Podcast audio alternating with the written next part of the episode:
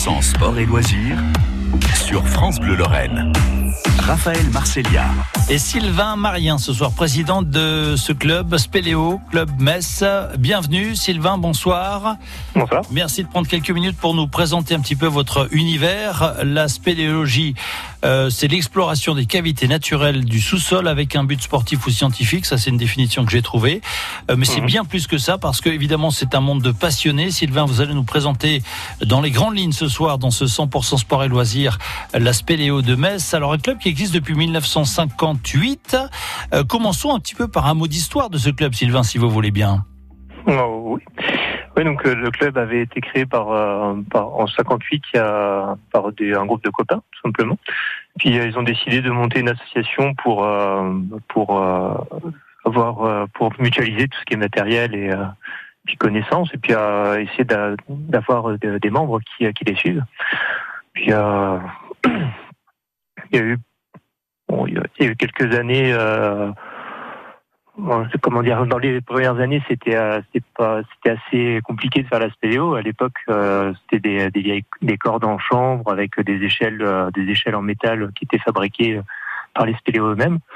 Puis au fur et à mesure, les techniques évoluent et puis euh, maintenant, on a du matériel qui est, qui est assez performant, développé par euh, par des sociétés qui, euh, qui coûtent quand même assez cher. Donc les clubs permettent justement d'acheter ce, ce matériel et puis de et de mutualiser tout ça entre entre les membres quoi. Sylvain, Euh, vous êtes combien aujourd'hui euh, au club de Metz Euh, on est euh, 30, une trentaine, on est un peu plus de 30. Ouais. Depuis, depuis cet été, on doit être 34.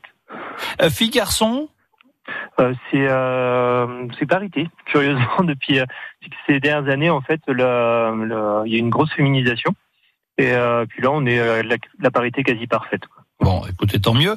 Euh, alors, sur ces 30 membres, 34 membres, euh, je le disais, c'est vraiment une, une bande de passionnés. Je pense que c'est avant tout la passion qui vous euh, emmène justement dans ces cavités. Ouais. C'est vrai qu'au départ, c'est surtout la curiosité. Les personnes nous, euh, nous contactent parce qu'elles ne connaissent pas. Bon, c'est vrai qu'en Lorraine, on s'attend pas trop à trouver de la spéléologie. Et euh, donc ça commence par la curiosité, on, puis on découvre le milieu souterrain euh, bah, un peu par hasard au final. Puis après, c'est euh, voilà, les, euh, ça reste, ça devient une passion parce qu'on euh, on, on s'attache à ce souterrain au calme qu'on peut y retrouver. Et puis pardon. Et donc du coup, le- les gens restent pour plusieurs raisons. On peut avoir une- la raison sportive qui, euh, dont on parlera peut-être tout à l'heure, et euh, puis comme je disais, le, côté euh, plutôt scientifique des souterrains que l'on va retrouver avec la biologie, la, formation des cavités. Alors, Sylvie et Marien, vous le disiez, effectivement, en Lorraine, on- n'a pas tout de suite comme ça l'idée de se dire, tiens, il y a de la spéléo. C'est où, par exemple, dans le secteur du côté d'Audin-le-Tige, par exemple? Voilà, ça. Donc euh, à Audintiche, on a, il y a une diaclasse qui s'est formée euh, dans, dans la falaise, hein, qui a été découverte lorsque la, une voie ferrée avait été euh, creusée dans la falaise.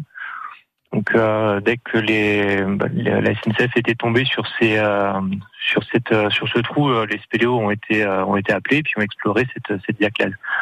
Donc en, en Moselle, notamment, on va trouver surtout ce genre de, de cavités. Ce sont des, des failles qui se, qui sont faites dans la roche. C'est en fait euh, la fissure de deux blocs, hein, on peut le dire comme ça pour simplifier. oui, tout à fait. Mhm. Pour, simplifier, ce sera ça. Ouais. Et, euh, mais par contre, on va pas trouver en, en Moselle euh, les, les grandes cavités qu'on va retrouver dans le Jura ou dans le ou dans le sud de la France, par exemple. Ou dans le Larzac. Voilà, tout à fait. Donc c'est pour ça, nous, on, démarre la spéléo en Moselle, bah, avec Audin-le-Tiche notamment, et puis des petites euh, des petites diaclases du coin. Après, faut, euh, si on est passionné, bah, on commence à voyager un peu plus dans le reste de la France, et éventuellement à l'étranger. quoi. Vous restez avec nous, Sylvain euh, Marien. C'est passionnant, hein, Spéléo Club de Metz. On continue à parler, bien sûr, euh, de votre club dans quelques minutes. À tout de suite.